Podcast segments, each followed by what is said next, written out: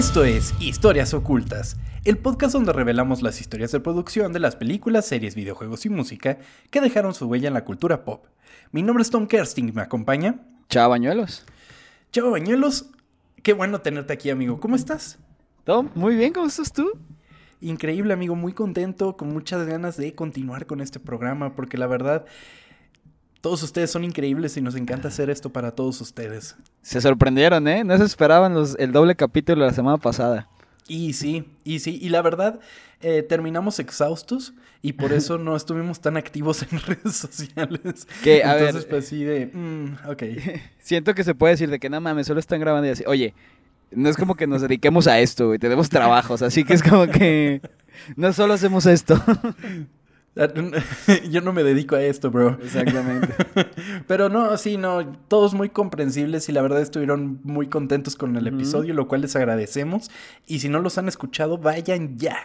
Y también pudimos ver King Kong contra Godzilla, pero nos Sí. vamos a esperar para contarles porque pues está caña aunque la vean ahorita. Lo Sí, güey. entendemos. Y, y si pueden verla en el cine, la verdad yo creo que vale muchísimo la pena verla en el cine. Y, y fíjate que yo no me sentí tan inseguro. O sea, es- ¿A cuál fuiste? Bueno, ese es otro tema. O sea, fui, a- fui al de galerías, pues, y a la IMAX. Pero está cabrón cómo te sientes seguro. O sea, Simón. no tienes a nadie pegado, güey. El, el único momento donde sí fue así como de, ok, como que cada quien se rasca con sus propias uñas es a la salida, güey. O sea, en la salida todo el mundo se junta en la, en la puerta y es así como ¿No de, te... "Mm. ¿A poco no había un güey que lo sacaba? No, Por güey. Por ejemplo, yo fui a Plaza México y ahí sí hay un, un señor de Cinépolis que te dice, ah, esta fila, esta fila y esta fila. No sé si es porque más chiquito. Sí, porque hay cuatro filas. ¡Ey, güey! pues, ahí es más seguro, güey. Nunca hay nadie. En la IMAX que hay como 50 filas, estaría Es más verdad. difícil, amigo. Es verdad, tienes razón. Pero, pero bueno, vamos a empezar con el tema de esta semana, amigo. ¿Qué te parece? Ok, amigo, a ver, sorpréndeme. Ok, esta semana traemos un tema especial, como todas las semanas, claro, ¿verdad? Pero justo era por un tema que por cuestión de tiempos no alcanzamos a tocar. Pero yo quería contarles, entonces vamos a ver qué onda con esto. ¿Ok? Hoy es fácil opinar. Es fácil desbloquear un celular y con un par de dedazos llegar a Twitter, ver las tendencias y adornado por un no, símbolo de gato, escribir Release the Snyder Cut. Sin embargo, si todos supieran lo que sucedía en los pasillos de Warner mientras apenas descubrían lo que era Twitter, hoy tuitearían otras palabras. Hoy descubriremos cómo el proyecto de un visionario director se esfumó entre las nubes. Esta es la historia oculta de Justice League Mortal.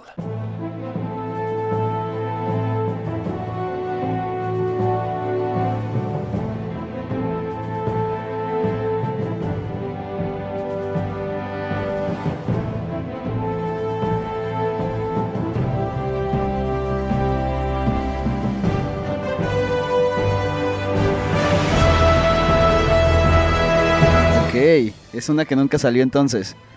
Es una película que nunca vio la luz del sol. Ujú. Ok, ok, ok. Sí, entonces, sí, y conforme nos vayamos metiendo vamos a ver cómo cada vez es más interesante esta película, amigo. Muy bien. En febrero de 2007, cuando Warner anunció los planes para realizar una adaptación cinematográfica de la liga más grande de todos los tiempos, la Liga de la Justicia, el anuncio comenzó a surgir alrededor de la cancelación de una película de Wonder Woman dirigida por Joss Whedon, así como una versión de The Flash dirigida por David S. Goyer. Uno de los problemas con Warner es que todo lo cancelan. O sea, O sea, todas estas películas o las cancelan o se van al infierno de producción como le conocen. Tienen un montón de problemas siempre alrededor de los directores, de los guionistas, de los productores y se, influ- se influye todo esto mucho por cómo resultan las películas en taquilla. Entonces dicen, ok, no nos resultó esto, vamos a ver cómo podemos hacerlo para que guste un poco más, ¿sabes? Que, que tal vez si hubieran sacado todas estas películas poco a poco, tal vez esta eh, Liga de la Justicia no se hubiera sentido tan precipitada, ¿no? Esta, la que Sí. salió en 2017, creo que fue. Sí. Porque ajá. Me imagino que era, pues, obviamente para competir la Marvel, pero Marvel tuvo, puta, güey, 10 años haciendo, creando lo que terminó. Y de repente estos güeyes como de, ah, no hay que platicar de nada de estos, de repente aparecen y ya se van a putear. O sea, es como... Sí. mm, Sí, justamente. Y además, o sea, esto era. O sea, creo que Iron Man es del 2008. Ajá. Era inclusive antes de que pasara algo como los Avengers. Y, y, y dicen en DC, ¿sabes qué? Vamos a armar un proyecto de la Liga de la Justicia y de aquí vamos a despegar. O sea, lo que querían hacer era Justice League y de ahí salieran las películas y se volvieran a reencontrar.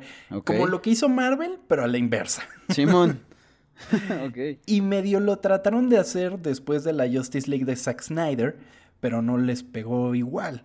Porque te acuerdas que salió Justice League, metieron Wonder Woman, metieron Aquaman Sí. y simplemente ahí pues se les empezó a caer el Y teatro, solo fueron esos dos, ¿verdad? Ya no sacaron de... Sí, no, Bueno, ese es- bueno, y Shazam. Wonder- Ah, Shazam. Y después salió Wonder Woman la 2 y, Ujú. y ya, ¿verdad? Y ya. ujú. De ahí ya no sabemos cómo van a proceder, porque ya, ya vimos que a, que a Warner lo que le gustó es los multiversos.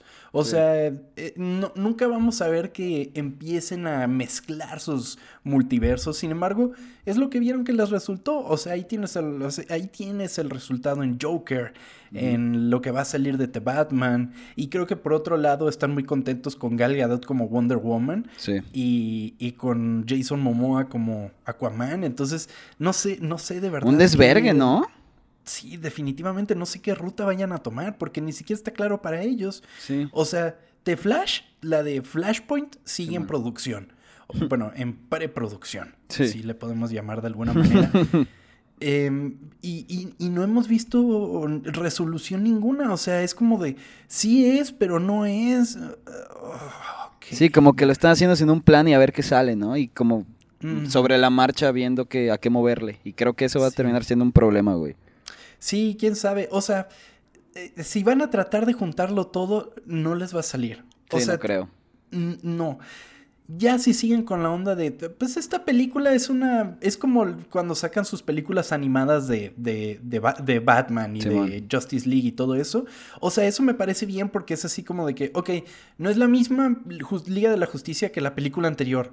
O no es el mismo Batman que la película anterior. Es como de, es un mundo diferente en la que las cosas se desarrollan de otra manera y te tienes que adaptar a cada uno de los multiversos, por Sí, así claro. decirlo. Entonces, si se siguen por esa ruta, pues yo no lo vería tan mal. Al final de cuentas, Batman siempre va a llenar salas. O sea, sí, claro. no hay manera de que haya fallas con eso. Pues a ver qué Entonces, hacen.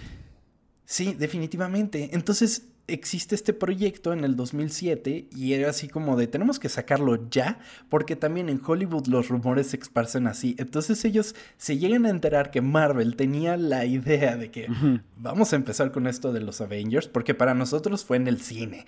Nosotros nos enteramos al final de Iron Man, pero yo creo que en los pasillos de Hollywood todo el mundo era de Ya sabía el chisme. Marvel se, Ajá, Marvel se va a aventar a hacer la Liga, la Liga de la Justicia, los Avengers.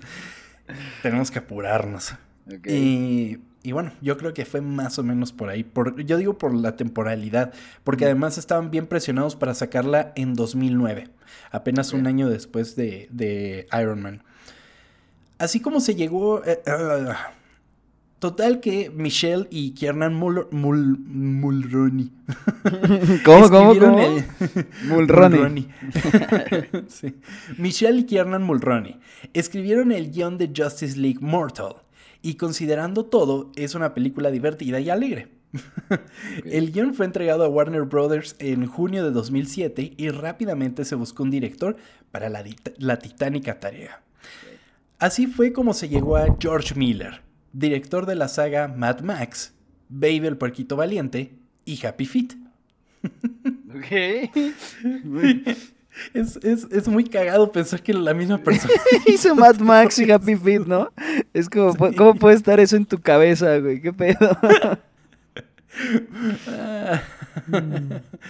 Además, la película sería producida por Barry Osborne y tendría un presupuesto de 220 millones de dólares. Warner Brothers, decidida a no hacer una secuela de Superman Returns, dado su decepcionante desempeño en la Sí. taquilla, optó por no ofrecerle el rol de Superman a Brandon Ruth para Justice League Mortal, ni el de Batman a Christian Bale. o sea, tenían a esos dos, pero dijeron, "Mm, mm, no, ninguno. Ok, quería... Es que verga. Era 2007, ya, ya estaba la primera de Batman, ¿no? Mm, No, sí, ya había salido hasta The Dark Knight.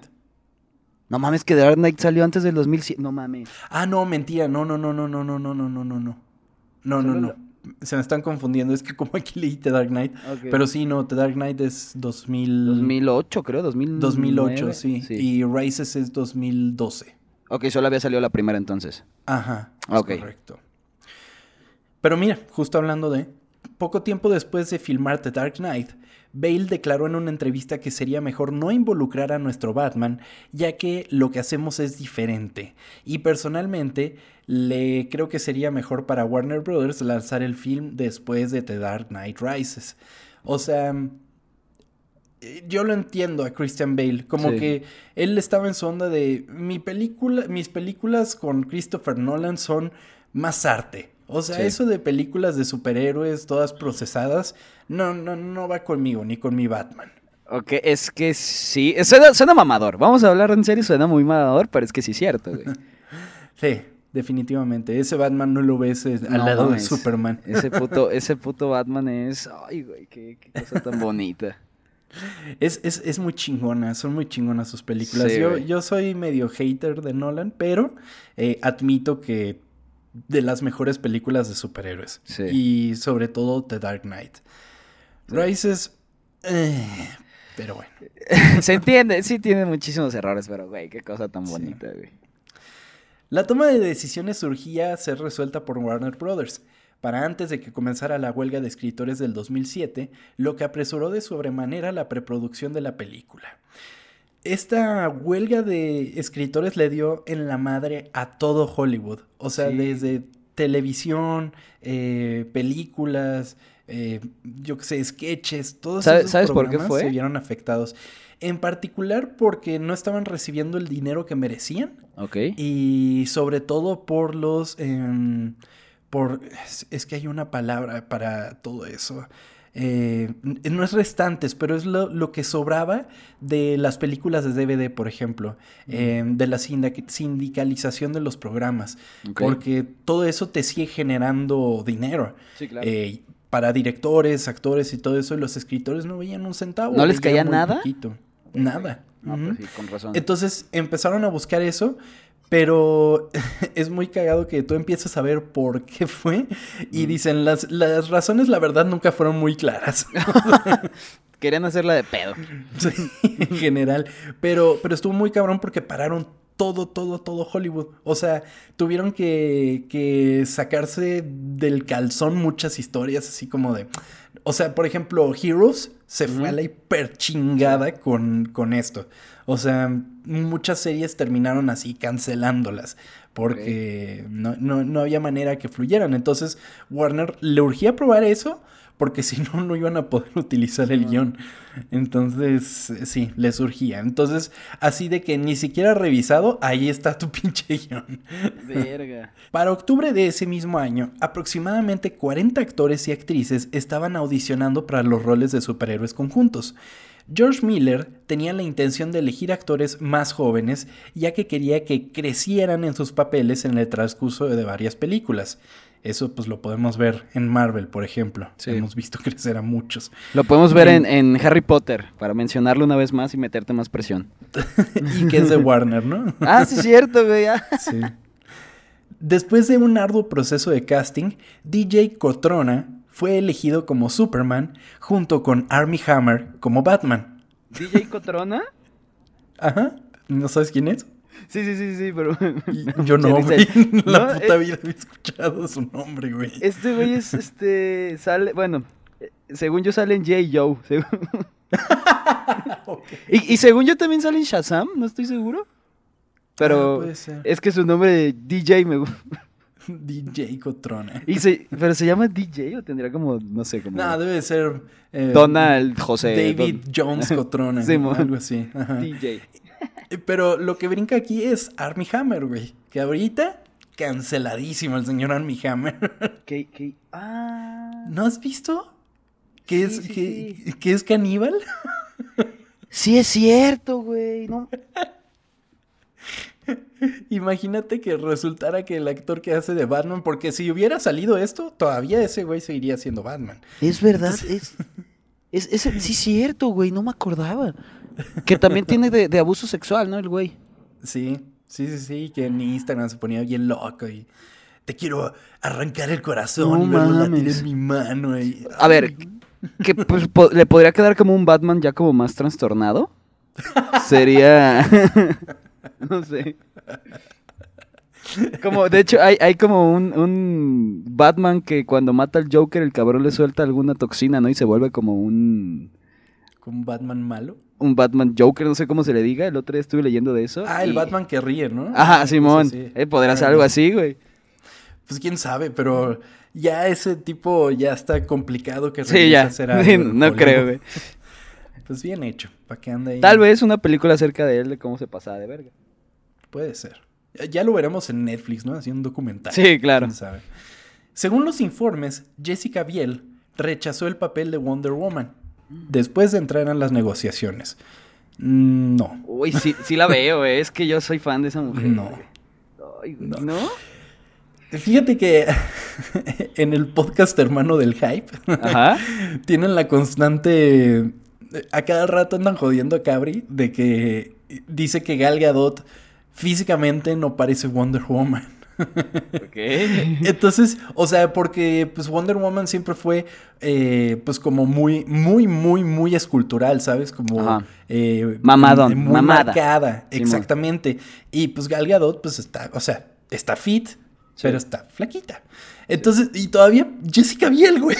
Pero es que, o sea, entiendo que no, pero es que Jessica Biel me- el- la quiero mucho, güey. Cualquier cosa que tenga que ver con Justin Timberlake, yo lo voy a apoyar, güey.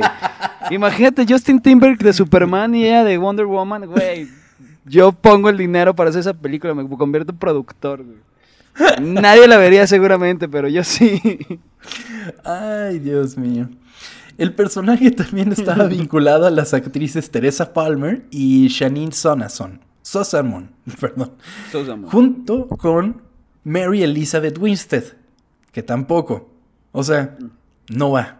O sea, todo el amor a Mary Elizabeth Winstead, pero no la veo como Wonder Woman, simplemente. No, no, no, no. ¿Qui- ¿Quién te gustaría? ¿Quién sería, quién sería tu... Que Mi está así muy mamada. Woman ideal. ah, es que así de del showbiz es complicado, ¿sabes? Es que debería de ser como. ¿Te gusta Gal Gadot? Sí. O sea, sí, sí, no, o sea, yo creo que Gal Gadot es una increíble Wonder Woman. Sí. O sea, definitivamente, porque además es, es como encantadora. O sea, la ves y es como de. Ay, Tiene una son- A mí me encanta su sonrisa, güey. Sí, muy cañón, muy cañón. Porque además como que eh, sí te transmite el mensaje que Wonder Woman tiene, al menos en sus películas. Sí. O sea, de, ay, sí, el amor y no sé qué, es como de, "Ya, sí, sí, se la creo. Pero así que me digas que es una amazona. Sí, es no, no, como, es- "Hmm, es complicado pensarlo. Pero, pero sí, no, yo no tengo tanta queja con respecto a Gal Gadot, pero Ok. sí, Jessica Biel, no me chingues, chaval. Ya déjame. En última instancia, Megan Gale fue elegida como Wonder Woman, mientras que Teresa Palmer fue elegida como Talia Al Ghul, a quien Miller tenía en mente para actuar con un acento ruso. Ok. Megan Gale, ¿quién es? No. Megan Gale, Megan Gale sale de hecho en Mad Max y en Mad Max Fury Road. Eh, una modelo australiana que ha alcanzado fama especial en Italia. Ok. Sí, no. o sea, mm, sí. Es, es una de las, creo que es la francotiradora, o al menos eso veo aquí en la foto que aparece de Mad Max. Ah, mira, de hecho aquí hay una foto de ella como Wonder Woman. Ella fue la única que se tomó fotos con el, con el disfraz, traje? de hecho. ¿Y si está mamada? O igual. Sí, un poco más que Gal Gadot. Ok. Sí, sí, sí. Bueno, total que, continuando con la historia, la huelga de escritores comenzó ese mismo mes y dejó la película en espera, pero el desarrollo se aceleró una vez en febrero de 2018 cuando terminó la huelga. Warner Brothers y George Miller querían comenzar el filme de inmediato, pero la producción se retrasó tres meses. ¿2018? 2008. Ah, ok. Dije, ah, cabrón. Originalmente la mayoría de Justice League Mortal se filmaría en Fox Studios Australia, en Sydney, con otras ubicaciones exploradas cerca de las universidades locales y Sydney Heads duplicado para Happy Harbor. Em, el equipo de producción estaba compuesto en su totalidad por australianos, pero el gobierno australiano negó a Warner Brothers una devolución de impuestos del 40%, ya que sentían que no habían contratado suficientes actores australianos. Ok. ¿Cuántos tienen que ser? No sé, pero esto es algo que siempre buscan los estudios. O sea, siempre buscan los lugares en los que menos impuestos haya que pagar. Ok. Y así nada más por cumplir cuotas es como de, sí, tú mételo así ya. O sea, ahí los tengo haciéndome el catering, pero los tengo. O sea, solamente, ni siquiera hacen mucho simplemente para pagar menos. Los tengo ahí como vos. O sea, gastan menos contratando gente así. Ok, no sabía eso. Sí, exacto. Y e inclusive en distintas ciudades de Estados Unidos aplica diferente. Ok. De hecho, creo que de, las ciudades en las que más graban cosas por lo barato que les sale grabar es en Georgia.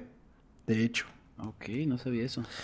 Sí, que de hecho creo que en las películas cuando salen ustedes, fíjense, creo que es como una como un duraznito o algo así el símbolo de Georgia y sale así al final en los créditos así enorme.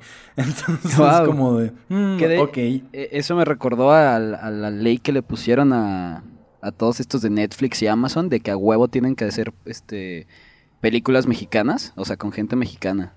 Ya ves ¿Ah, que sí? Se está, sí, es algo que puso, no sé si fue el gobierno de, de ahorita, pero sí, a huevo tienen que sacar, no, te mentiría si te dijera cuántas, pero varias películas eh, que son, son, en México. Por eso no se te das cuenta de que hay un chingo de películas nuevas mexicanas que son pues comedias pues, de estas románticas. Pues al menos en Amazon Prime sí las he visto, pero siento que en Amazon Prime es como de que estrenan una en el cine y en dos meses ya está en Amazon ¿También? Prime. Sí, también. Que hay, güey. O, o, al menos pasaba así. bueno, ahorita el cine es raro, no sabemos sí, qué va a pasar. Está, está en un proceso raro. Con eso de que ya movieron todas las películas otra sí, vez, es como... Uh, que este día que fui a ver la de, la de Godzilla, güey, seguía la de Tommy Jerry que se había estrenado hace como 17 años, güey. ¿Qué pedo? Ay, yo, yo, me quedé con ganas de verla. Este. Sí, sí me gustaba Tommy Jerry. ¿Sí? ¿Eras muy fan? o sea, sí, porque se llamaba. Porque Tommy se llamaba Tom. Sí, claro. ya sabía, hijo de la verga. sí, claro, entonces sí me quedé con ganas de verla. Pero bueno. Eh, George Miller se sintió muy frustrado y afirmó que, una que, era una oportunidad única en la vida para la industria cinematográfica australiana, la cual se estaba desperdiciando eh, debido a un pensamiento muy vago. Están desperdiciando cientos de millones de dólares de inversión por la que el resto del mundo estaba compitiendo. Entonces así como de, ¿no quieren? Pues ahí está. okay. Las oficinas de producción se trasladaron luego a los Vancouver Film Studios en Canadá. La filmación se retrasó hasta julio de 2008, mientras que Warner Brothers aún confiaba en que podía lanzar la película para el verano del 2009. No o sea, llevaban como o sea, un año de retraso, güey. Llevaban Exactamente. Un año, puta. Y pensaban que en un, o sea, sin tener nada, nada de grabaciones, pura preproducción, no pensaban que en un año iban a alcanzar a terminarla, eh, meterle efectos, editarla y ya sacarla. No mames. ¿Y todo esto para competir la Iron Man? Eh, no, no, no, o sea, ya Iron Man ya se había estrenado, se estrenó en okay. 2008 para competir la Marvel. Bueno, o sea, para competir la Marvel, sí, pero eh. querían sacarla así rápido para que... O sea, querían que, que no querían quedarse atrás, que fue lo que terminó pasando. Sí, pues o sí, sea, haciendo, así, así, es que haciendo estas cosas así a la, a la brava te terminas... Terminas Claro, saliendo peor, güey. Según algunos informes, Justice League Mortal estaba solo unos días de la filmación y Weta había construido ya casi todo, desde decorados hasta accesorios y vestuario, con efectos especial- especiales previos ya listos para comenzar. Según todos los informes fueron bastante notables. Hay un video divertido de Armie Hammer enloquecido un poco por lo genial que es su disfraz de Batman, con toda la fibra de carbono, la metálica, los resortes, los pistones, hay un propósito de historia apropiado para cada una de esas cosas, eh, pero todo está incluido en el traje. Es que, Em, güey, la neta, cualquier persona que se ponga un traje de eso se emocionaría durísimo. No, o sea, imagínate que tú te pones uno de Spider-Man, ¿qué harías? Empezarías a saltar por todos lados. Adam Brody recuerda haberse probado una de las primeras versiones del disfraz de Flash. Le dijo a MTV que era un poco de lo que pensabas, sin ciertas características, pero que aún era la versión preliminar, que habían estado en Australia para algunas lecturas de mesa y ajustes, y todo eso durante unas semanas con George Miller y su campamento, eh, lo cual terminó siendo una gran experiencia, que no se arrepentía ni un segundo, la pasó muy bien y muchas cosas positivas salieron de eso. Pero siempre existe el problema persistente de si Warner Brothers se sentía cómodo al tener diferentes versiones de sus propios personajes compitiendo entre sí por el dinero de la audiencia. Superman Returns se estrenó en 2006 con Brandon Roth en el papel principal, y aunque tuvo un rendimiento inferior en taquilla, se había escrito una secuela para 2009. Por otro lado, Smallville estaba en medio de algunas de sus temporadas más exitosas, DJ Cotrona había hecho que el tercer Superman de acción en vivo compitiera con la atención de todos estos al mismo tiempo. O sea, ellos lo que no querían era tener tres Supermanes. Sí, claro. En general. Que sí, no sé qué. Sí, pues no creo que sea tan buena idea, güey. Al mismo tiempo, no. Pues ya medio les está valiendo. O sea, ya sacaron una nueva serie de Superman en, en, en televisión. ¿Ah, sí? Y sí, sí, sí pues acaban de estrenar Justice League. Eh, bueno, no han habido nada de proyectos con otra película de Superman. Como que lo van a dejar descansar. Es que sí, al mismo tiempo tener a tres Supermans diferentes yo creo que puede ser extraño para la gente. Bueno, no sé. Yo creo que el mundo ya se acostumbró a eso, chava. O sea, yo creo que ya, ya llegamos a un punto en como todos comprendemos que no son como en el mismo lugar, ¿sabes? O sea, no somos como ya... Eh, es como, no, es como de, ah, sí, el mismo personaje que estoy viendo en la tele es el mismo que estoy viendo en el cine. Creo que ya comprendimos, ah, yo creo que desde el, la persona más inepta al más atascado de los cómics, al más nerd de todos. Creo que ya llegamos a ese concepto del multiverso, o por lo menos una idea de cómo existe, ¿sabes? No estamos tan perdidos como creeríamos que estamos. Bueno, puede ser, puede ser. O sea, es como decir que, o sea, que te molesta que esté la película de Spider-Verse y que por otro lado esté Spider-Man, la de Marvel, y luego además esté la caricatura de Spider-Man en Disney Channel. O sea, es como... Mm, es cierto, tienes toda la razón, tienes toda la razón. Sí, ya llegamos a ese punto. Entonces, creo que DC ya se dio cuenta de eso, de alguna manera. Adam Brody creía que Warner Brothers simplemente no quería cruzar sus corrientes con un montón de Batman en el universo y todas las otras razones por las que no lo lograron. Justice League Mortal habría estado en producción mientras la máquina promocional de The Dark Knight de Christopher Nolan estaba en plena marcha. Y con la tercera película de esa trilogía de Batman en el horizonte, un Batman no asociado podía no haber sido bienvenido. Mientras tanto, el Batman de la pantalla grande de la época, Christian Bale, estaba menos que entusiasmado con todo el asunto, diciendo sería mejor si no se pisara en los dedos de lo que estamos haciendo. Y sería mucho mejor si sale después de Batman 3. Para la época, ahí sí lo entiendo, definitivamente. No sé, que también que dos de tus principales tengan eso al mismo tiempo. Entiendo tu punto de que sí, ahorita con Spider-Man. Ajá. Pero dos de tus principales que estén compitiendo así como por muchos lados. Sí, claro, y justo en las mismas salas. Exactamente, no. Y más si querían hacer de que Batman 2 en medio Justice League y después Batman 3 sin que fuera el mismo Batman. Sí, como todo apretado. sí, entraríamos un poco en conflicto, al menos en aquella época. Eh, también habría que preguntarnos cómo se sintió Christopher Nolan con todo ese asunto. En el momento en que Batman 3, que conocemos como The Dark Knight Rises, estaba en, producción y Warner Brothers ya estaba haciendo ruidos impacientes por competir con el modelo de universo compartido de Marvel Studios. y ese era un juego que el señor Nolan no estaba interesado en absoluto en jugar con sus películas de Batman. O sea, que nadie se las tocara, son suyas y ya. Exactamente, yo creo que él dijo, ¿sabes qué? Con Batman mm, no te vas a meter. O sea, Batman es, es, mi bebé. Yo te voy a ayudar porque sí lo ayudó. Recordemos que, que Man of Steel, la primer película del DCEU, es eh, producida por Christopher Nolan. O sea, dirigida por Zack Snyder, pero producida por Christopher Nolan. Tus dos mejores amigos, güey. Pero fíjate que esa película sí me gusta. ¡Aló! ¿Quién te entiende, güey? ¿Qué te pasa? Ay, es que, o sea, ya me voy a poner a... Es que me gustaría platicarle una película de Christopher Nolan, pero Christopher Nolan yo creo que tiene un estigma encima, güey. Que... Que la gente que lo mama a Christopher Nolan... ¿Lo mama demasiado y no tiene errores o qué? Lo, lo mama demasiado y, yo admito que es un gran director. Pero... pero tampoco es Kubrick. O sea... Ok. ¿Sabes? Como que lo ponen en ese nivel, como que es que es un, es un super director y es el director que nos merecíamos y no sé qué. Es como de... o sea, lo peor es que siento que, el güey se la cree. O sea, todas sus películas siempre tienen que ser así, súper solemnes. Y todo es de... Es como de. Y, mis películas son enormes. Y, mis planos son grandísimos. Y todo mundo tiene que verlos en IMAX porque no hay otra manera. Y yo nunca voy a meter un chiste en mis películas. Es como de. No.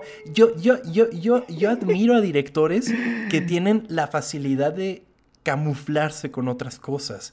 O sea, para mí por eso Steven Spielberg es el mejor director de todos en general, porque ese hombre se permitió experimentar en tantas cosas y tiene tantas películas tan, distintas porque el, el, güey fácilmente hizo la lista de Schindler o El color púrpura.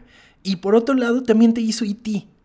Y todos estos Baby Spielbergs, todas estas películas en las que Spielberg metió mano, como Volver al futuro, por ejemplo, eh, todas esas películas se me hacen fascinantes por lo que hacen. Y ahí es cuando yo digo, este güey es un cabrón. Y Christopher Nolan se me hace como un one trick pony. Ok, estamos. como de. Mm, o sea, creo que hay dos puntos aquí de los cuales por eso no te gusta. Uno, número uno, que es mamador para ti. Es un mamador en general. Y número no, dos, no, no, no, no, no, no, no, eh, eh, bueno, eh, es que es distinto. Y como tú lo mencionas, sí, la gente es un gran problema porque entiendo, sí es un buen director sí es un buen director. Me ha fascinado muchas de sus películas. Yo salí de, de, The Dark Knight y me quedé así. no? mames, y hasta el día de hoy es de las mejores películas de superhéroes. La mamo muy cabrón. Pero ya el hecho de que Rises. Es que Rises es la culminación de la película de Christopher sí, y es, que son directores y que no sé qué. Ay, no. pero es que el hecho de que lo pongan en un estandarte así como de este güey es la, máxima expresión del cine actual, es como... algo, algo así le pasaba a Justin Bieber. Hay mucha gente odiaba a Justin Bieber por las, por las Believers, güey. ya sé, metiendo aquí, a huevo quería mencionarlo. Pero Justin Bieber al inicio, la neta, la gente lo odiaba solamente por sus fans, güey. Y algo sí te está pasando con Nolan, ¿ok? No, quería mencionar ese punto, güey. Madre santa, comparando. a ver, estamos comparando. No sé si vas a tener a sus lovers a favor o en contra.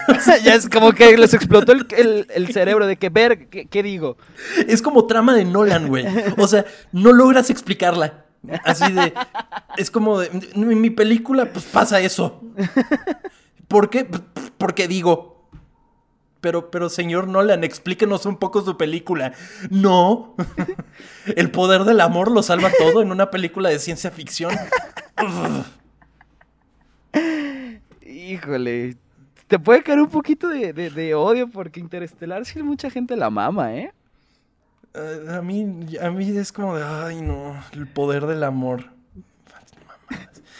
¿Qué te parece si seguimos ya? para no... para que no te molestes más. Vamos a continuar con esto. Ok. Eh, con los retrasos en la producción y el éxito de The Dark Knight en 2008, Warner Bros. decidió centrarse en el desarrollo de películas individuales con los héroes principales, lo que permitió al director Christopher Nolan completar por separado su trilogía de Batman con The Dark Knight Rises en 2012. Em, pero eso no les resultó porque luego sacaron Green Lantern eso te iba a decir, es en ese tiempo, ¿verdad? 2011 por ahí. Sí. Qué basura, güey. Terrible. Qué cosa tan fea. ¿Pero qué, cuál otra salió? Y ya, de ahí hasta, hasta Superman, a The Man of Steel. Entonces, no mames, que tienen un desmadre estos güeyes. Sí, definitivamente. O sea, esta película fue la que hizo como de que, mm, ok, no. Total, terminaron cancelando la película. O sea, no veían por dónde y fue así como de, pues, vamos a irnos por la onda que está haciendo Nolan y simplemente no les salió. Verga. Mm. Gregory Novak, eh, vicepresidente senior de asuntos creativos de DC Entertainment, declaró en algún momento, vamos a hacer una película de la Liga de la Justicia, ya sea ahora o dentro de 10 años, pero no la vamos a hacer hasta que sea lo correcto para hacer. entonces, pues pensaron que lo correcto era que Zack Snyder se encargara de todo su universo, pero pues cada quien y sus decisiones, ¿verdad? Sí se esperaban un ratote para volverse a equivocar. Sí, totalmente. Y mira, chava, ahorita ya terminamos la historia en general, pero fíjate que en algún momento se filtró el guion de la película. Ok. Y, aquí tengo como un resumen rápido. Entonces, es bastante, pero vamos a tratar de, platicar lo más posible de él. El guion comienza con un funeral en Metrópolis para un héroe caído. Asisten miles de personas. Toda la liga está presente, excepto Batman. Los héroes visten todas las versiones negras de sus trajes normales.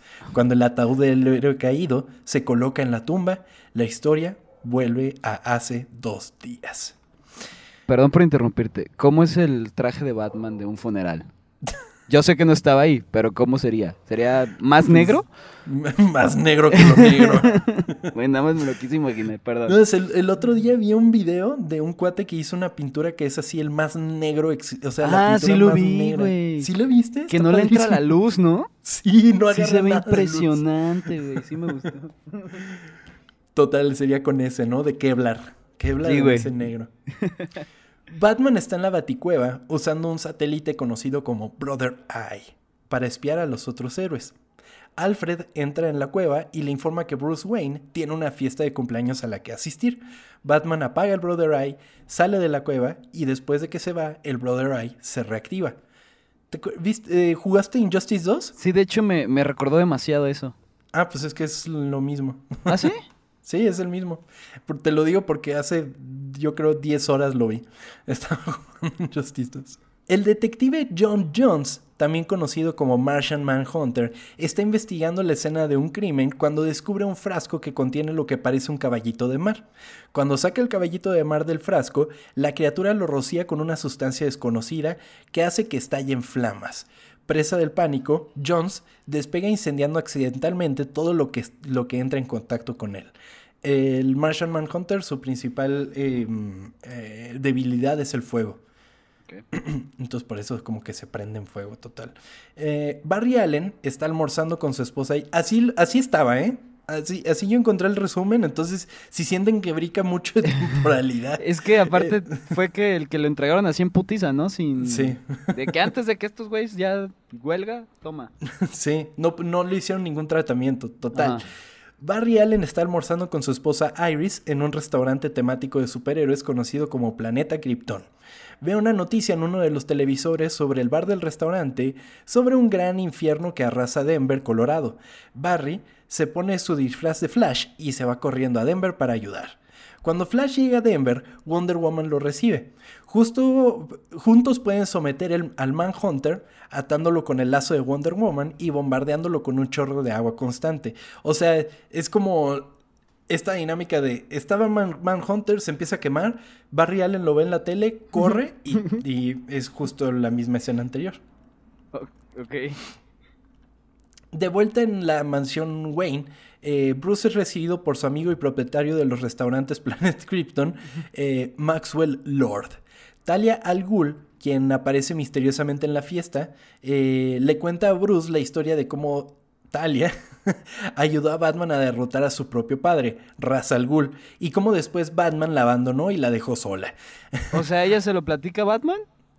¿O... No, no, Maxwell le cuenta. Ah, ok, Maxwell le cuenta a Bruce como Batman eh, dejó abandonada a Talia al Ghul. Ah, eh, Alfred interrumpe e informa a Bruce Wayne de la situación en Denver. Eh, de vuelta en Nueva York, Wonder Woman y Flash según yo era en Detroit, pero bueno. ¿Qué? Es que no, era en Denver, güey. Sí, ok. Total que de vuelta a Nueva York. Wonder Woman y Flash tienen al Manhunter sumergido en una piscina ornamentada en el invernadero de Wonder Woman para evitar que estalle en llamas. Superman llega y se encuentra con Flash por primera vez. El Manhunter le cuenta a Superman sobre el caballito de mar y dice que quien lo preparó conocía su debilidad, la del fuego. Flash regresa a casa para investigar un poco. Una vez en casa, su esposa le informa que su sobrino, Wally, ha venido a visitarlo. Wally, como Barry, tiene eh, también super velocidad.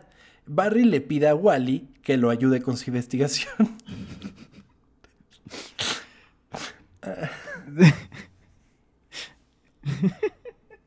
Me siento un imbécil. Superman viaja a las profundidades del mar para hablar con el rey Arturo, también conocido como Aquaman, sobre el misterioso caballito de mar que mencionó el Martian Manhunter. Arthur lanza un monólogo sobre cómo ha vencido en ayuda de la humanidad. que- Digo, cómo ha venido en ayuda de. bla, bla, bla. Cómo ha venido en ayuda de la humanidad varias veces y sin embargo continúan dañando y contaminando el medio ambiente. Le muestra a Superman su prótesis de mano de agua y dice, he dado mi libra de carne. Arthur finalmente acepta salir a la superficie y ayudar al Manhunter por Wonder Woman. Se revela entonces que las personas detrás del ataque y los que tomaron el control del Brother Eye son Maxwell Lord y Talia al Ghul.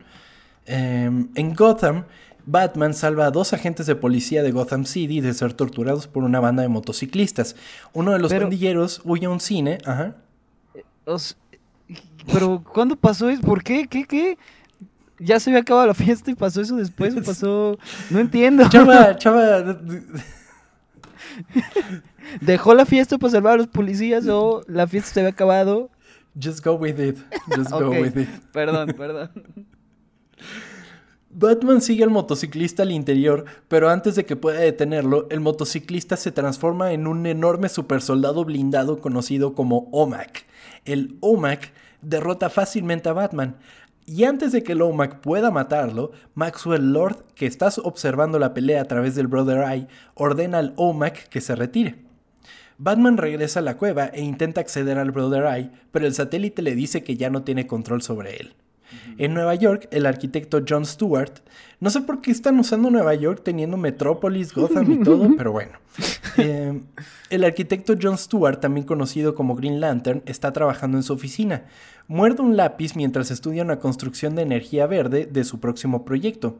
Algo se sale del lápiz y se le mete en la boca. Un momento después, Stuart está ciego, pierde el control de su anillo Green Lantern y sus, constru- y sus construcciones de energía empiezan a destruir la oficina. ¿Me van a explicar quién puso ese lápiz en algún momento o solo apareció? Pues lo tenía él. Pero, ¿por qué? Que además, el- una de las debilidades de los Green Lanterns es la energía amarilla. Entonces, si era un lápiz del número 2, güey, Sí, pues sí. ya habría valido madres. Qué pendejo. Mientras tanto, en el invernadero de Wonder Woman, Aquaman es picado por un mosquito robot que le da aquafobia. No, ¿qué?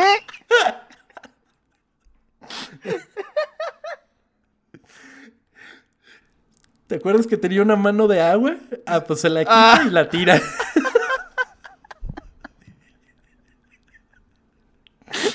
Oh, virga. Sin ¿Cómo? embargo, el Manhunter puede usar la mano de agua como una armadura de agua que evitará que estalle en llamas. Ya, güey. No, ¿por qué, güey? Superman y Flash van en ayuda de Green Lantern y lo traen de regreso para unirse a los demás. Ay, virga. Ah, Ay, los héroes viajan a la fortaleza de la soledad donde finalmente se les une Batman, quien ahora se ve obligado a usar aparatos de alta tecnología debido a las heridas que sufrió durante su batalla con el OMAC. Batman, ocultando sus heridas debajo de su capa, les cuenta a los héroes sobre el Brother Eye y cómo lo usó para conocer sus poderes y debilidades. ¿Qué? Me imagino al Batman así como tapándose la patita, ¿no? Como con pena, güey. Ah. Explica que quería conocer sus debilidades para poder derrotarlos en caso de que alguna vez se volvieran contra la humanidad. Mm. Batman luego les dice que alguien, que aún no sabe quién, se ha apoderado del Brother Eye y está utilizando los datos que recopiló para atacarlos. Wonder Woman golpea a Batman y lo deja caer sobre una rodilla. Cuando se pone de pie, los otros héroes notan los aparatos ortopédicos que lleva y le preguntan qué le pasó. Les cuenta de su pelea con el OMAC. ¿Ok? Ok. O sea, lo ven ya todo puteado y es como de, "Ah, ok, bueno, sí. Flash recibe una llamada de teléfono celular de quien cree que es su esposa. Cuando contesta el teléfono, sale un nanobot y entra en su cuerpo, donde se adhiere a su columna vertebral. El cuerpo de Flash comienza a vibrar incontrolablemente. Su cuerpo vibra tan rápido que atraviesa completamente el centro de la Tierra. Sale disparado del suelo en el otro lado del planeta y vuela por el aire antes de caer en picado de nuevo a la Tierra, disparando de nuevo a su posición original. Wonder Woman le atrapa con su lazo que puede evitar temporalmente que pase de largo por la Tierra. Verga. Güey. ¡Ah! Sí, nadie revisó esto, me estoy dando cuenta. Y creíamos que la de Zack Snyder era una pendejada. Sí, eh, sí, ¿eh? Exactamente. No Batman mames. deja el grupo para buscar al que está detrás de los ataques. Descubre que hay un archivo sobre él en la base de datos de Brother Eye. Cuando pregunta cuál es su habilidad, Brother Eye responde, el amor. Batman recuerda su última noche con Talia. Se da cuenta de que cuando ella lo besó, le puso un dispositivo de localización nanoscópica en la boca que tragó. Ok. O sea, le pasó, le pasó el herpes, pero, Sí. pero digital. Herpes digital, qué pendejo. Ah. Ok, verga, ok. Manhunt, Manhunt, Manhunter. El Mad Hunter y saca sus, sus monitos. Sí. Manhunter, usando su telepatía, guía a Green Lantern a través de un procedimiento quirúrgico para eliminar los nanobots de la columna de Flash. Esto le impide vibrar con éxito. A continuación, hacen lo mismo con Aquaman, lo que le cura de su aquafobia. Manhunter se aplica una desmorfo... No, ¿qué? Dermoabrasi- Dermoabrasión. ¿Qué? ¿Eso es dermoabrasión? Eso lo hace Cicatricure, güey. Te lo juro, güey. Se puso Cicatricure y ya el cabrón quedó bien.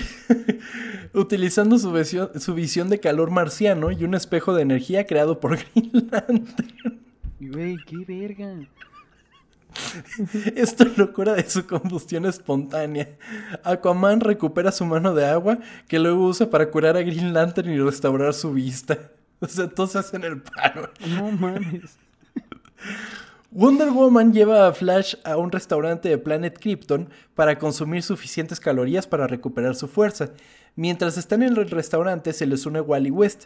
Mientras ayudaba a Barry con su investigación, Wally descubrió algo llamado Proyecto OMAC, que OMAC descubren que es One Man Army Corps.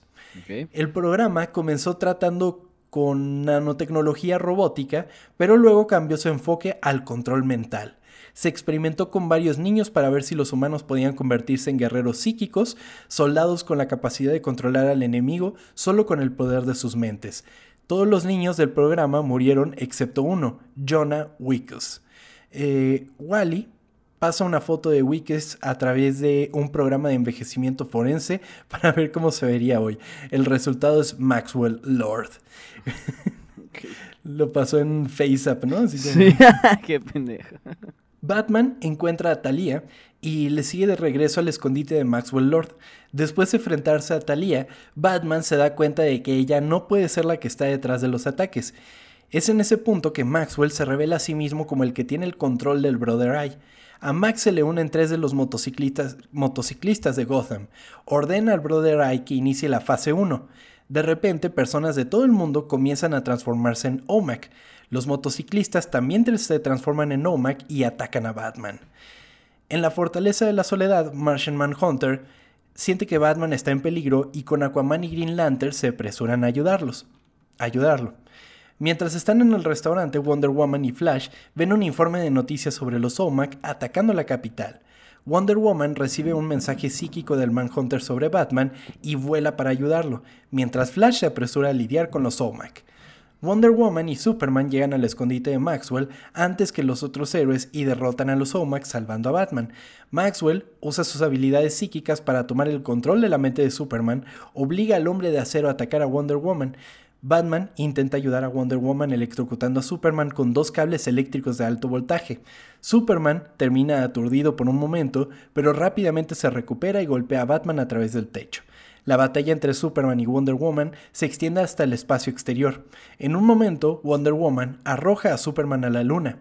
Él se recupera y usando su propio lazo, arroja a Wonder Woman de regreso a la Tierra, donde se estrella contra el río Hudson. Aquaman llega al río y resucita a Wonder Woman, lo que le permite escapar de regreso al escondite de Maxwell. Superman se sumerge en el río en busca de Wonder Woman, pero en su lugar encuentra a Aquaman y un ejército de criaturas marinas esperándolo. Superman derrota a Aquaman y su ejército, pero no antes de que Arthur pueda cortar el pecho de Superman con su tridente. Wonder Woman atrapa a Maxwell con su lazo y exige saber cómo puede liberar a Superman descubriendo que la única forma es matando a Max, lo que se niega a hacer porque juró que nunca volvería a quitar una vida humana. Superman regresa al escondite para continuar su ataque a Wonder Woman, pero esta vez se enfrenta a Green Lantern. Stewart crea un clon de construcción de energía verde del hombre de acero. Ahora Superman versus Green Superman. Cada vez que Superman golpea su clon verde se hace más grande. Finalmente, se vuelve lo suficientemente grande como para agarrar a Superman con una mano. Superman usa su superaliento para colapsar parte del edificio encima de Green Lantern, dejándolo inconsciente y, desconstruyendo al Green Superman. El Martian Manhunter luego intenta detener a Superman cambiando de forma a la imagen de la madre de Kal-El, Lara El. Superman, sin embargo, ve a través del engaño y noquea al Manhunter. Superman se apodera de Wonder Woman y está a punto de matarla cuando Batman reaparece y rompe el cuello de Maxwell, matándolo y liberando a Superman. La mente de Maxwell salta a una computadora cercana, no sé cómo, que luego se fusiona con Talia. Pasa y ya. Sí. La computadora Maxwell Talia revela que Maxwell usó la cadena de restaurantes Planet Krypton para infectar a las personas con el virus OMAC Maxwell Talia luego ordena que comience la guerra OMAC. Batman intenta liberar a Talia de la computadora, pero ella muere. La mente de Maxwell abandona la computadora en busca de un nuevo anfitrión. Superman, Wonder Woman, Batman, Aquaman, Green Lantern y Martian Manhunter se unen a Flash junto con Wally West, que ahora lleva su propio disflash. disflash. el disflash. Ay, el disflash de Flash. Cuando los OMAC comienzan su ataque a los héroes, la mente de Maxwell Lord posee a Barry Allen y lo transforma en un OMAC Ultra. Superman lucha contra este Ultra, mientras que el resto del equipo lucha contra el ejército. Barry lucha por liberar su mente del control de Maxwell y se da cuenta que la única forma de derrotar a Maxwell y detener el ejército de OMAC es sacrificarse. Barry sale corriendo del campo de batalla y corre alrededor del mundo. Barry sale de Barry sale corriendo del campo de batalla y corre alrededor del mundo cada vez más rápido hasta que alcanza la velocidad de la luz. Choca contra la barrera de la velocidad, descrita como un muro cósmico de luz, matándose a sí mismo y finalmente destruyendo a Maxwell Lord y los OMAC. En la actualidad, ya en la Fortaleza de la Soledad, los héroes se reúnen y deciden que es hora de unir fuerzas y tomar un equipo. Eh, en ese momento, el equipo se da cuenta de que algo desciende sobre la Tierra desde el espacio. El guion termina con la Liga de la Justicia lanzándose al espacio exterior para luchar contra Starro the Conqueror. Starro es muy cagado porque es una estrella de mar con un ojo. Y sí, está muy padre. Entonces sí, eso es básicamente lo que iba a ser Justice League Mortal. Pues como hemos dicho, ya me gustó más la de Zack Snyder, güey. ¿Qué pedo? y justamente, pues, se mata Barry Allen, pero pues estaba Wally West. Entonces es como de. De hecho, en la caricatura de Justice League, el que es Flash es, es justamente Wally West. Y. Y pues se ve que de ahí iban a comenzar todo, pero eh, no lo veo como algo como de que, ah, sí, vámonos al espacio, ¿no? Y de por medio vamos a tener una película sola de Batman, una sola de Flash, una sola de Superman.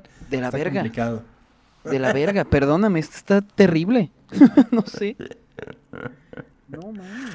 Ay, sí, no, qué bueno que no se realizó esta madre. Y, Ya sé, güey. y se nota a leguas que fue así como un borrador y ya. Sí, sí, un sí. borrador y ya. Que claro, tal vez hubiera cambiado mucho cuando empezaron a checarlo y empezarle a cambiar las cosas, pero pues Claro. seguramente estamos viendo lo primer, lo único que enseñaron, güey. Sí, totalmente. Seguramente después ya, ya la habrían ajustado un poco más. Sí. Em, como mencionamos al principio del episodio, ahora es muy fácil opinar, quejarse y hacerse escuchar.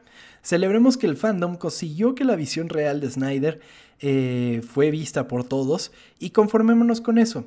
Fue una victoria. Y antes de volvernos locos pidiendo la restauración completa de un, Sí. de un universo, disfrutemos que lo de hoy es un elegante y entretenido multiverso. Esta fue la historia oculta de Justice League Mortal.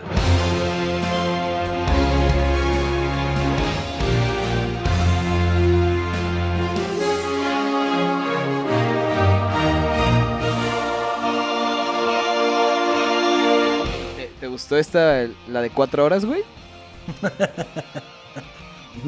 ¿Qué, eso, ¿Qué esa risa me que quiere decir? pareció, me pareció muy divertida. O sea, está, eh, me divertí, en ningún momento me aburrí porque sí dije, "Ay, Eso está cabrón, güey". a estar pesadísimo. Pero no, no la sentí así. Pero sí fue así como. eh, Sigue siendo un desmadre la Un película. cagadero. Sí, definitivamente no tiene pies ni cabeza el guion. Se brincan de unas cosas a otras sin sentido. Tiene Como ahorita. un- haz de cuenta, tiene un, un prólogo que es así como de. ¿Eh? ¿Ah? ¿Por qué? Eh, o sea, pasan como 20 finales. No, no, no, no, no, no, no. Terrible, terrible. Le- salen cosas así como de. ¿Por qué hicieron el diseño de esta cosa en particular de esta manera? Eh, tiene un montón de fallas, pero está divertido al final de cuentas. Es que lo que rescato, lo que rescato es que en cuatro horas no te hayas aburrido, güey. Es, es algo muy difícil, güey. La neta. Sí, definitivamente. Yo que pensé que lo iba a terminar así como partiendo en varias sesiones. No, no, no. O sea, de, de corrido y aguanta bien. Pero en definitiva, no es la mejor película de superhéroes de la historia. Sí. No es la mejor película de superhéroes eh, de DC en general. No, no llega a eso. Entonces, es, es, eh, me da risa ver cómo están con- ahora con el Restored Snyderverse. Sí, güey. Ay, con nada se les tiene contentos. Con Nunca, nada se les tiene güey. contentos. Con nada. Nunca en la vida. Entonces es como de. Ay, no puede ser. No puede ser que sean así de jodones, ¿sabes? Porque eso es lo que son. Eh, me cuesta trabajo pensar que van a hacer algo con respecto a eso. Y dice, ya dijo, "No, o sea, ya cerramos Ya eso. dense mucho". por servidos. Sí. Porque sí dejan muchas cosas abiertas. O sea, se ve para dónde quería ir, pero. Y, y- y como que la estaba abriendo para las siguientes películas, o sea, ya sea para la de Batman, para eh, la siguiente de Justice League o lo que sea. Em, se ve para dónde quería ir, pero. Pero pues nada más, nada más, ¿no? Ya, basta. Déjenlo así. Basta con Zack Snyder y su, y su Justice League. Sí, no, no.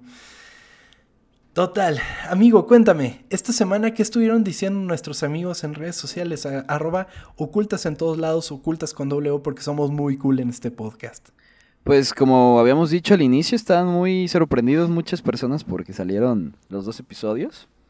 Así que Gorilink nos dice que le gustó mucho el episodio de del chango, ¿cómo se llama el chango? De King Kong.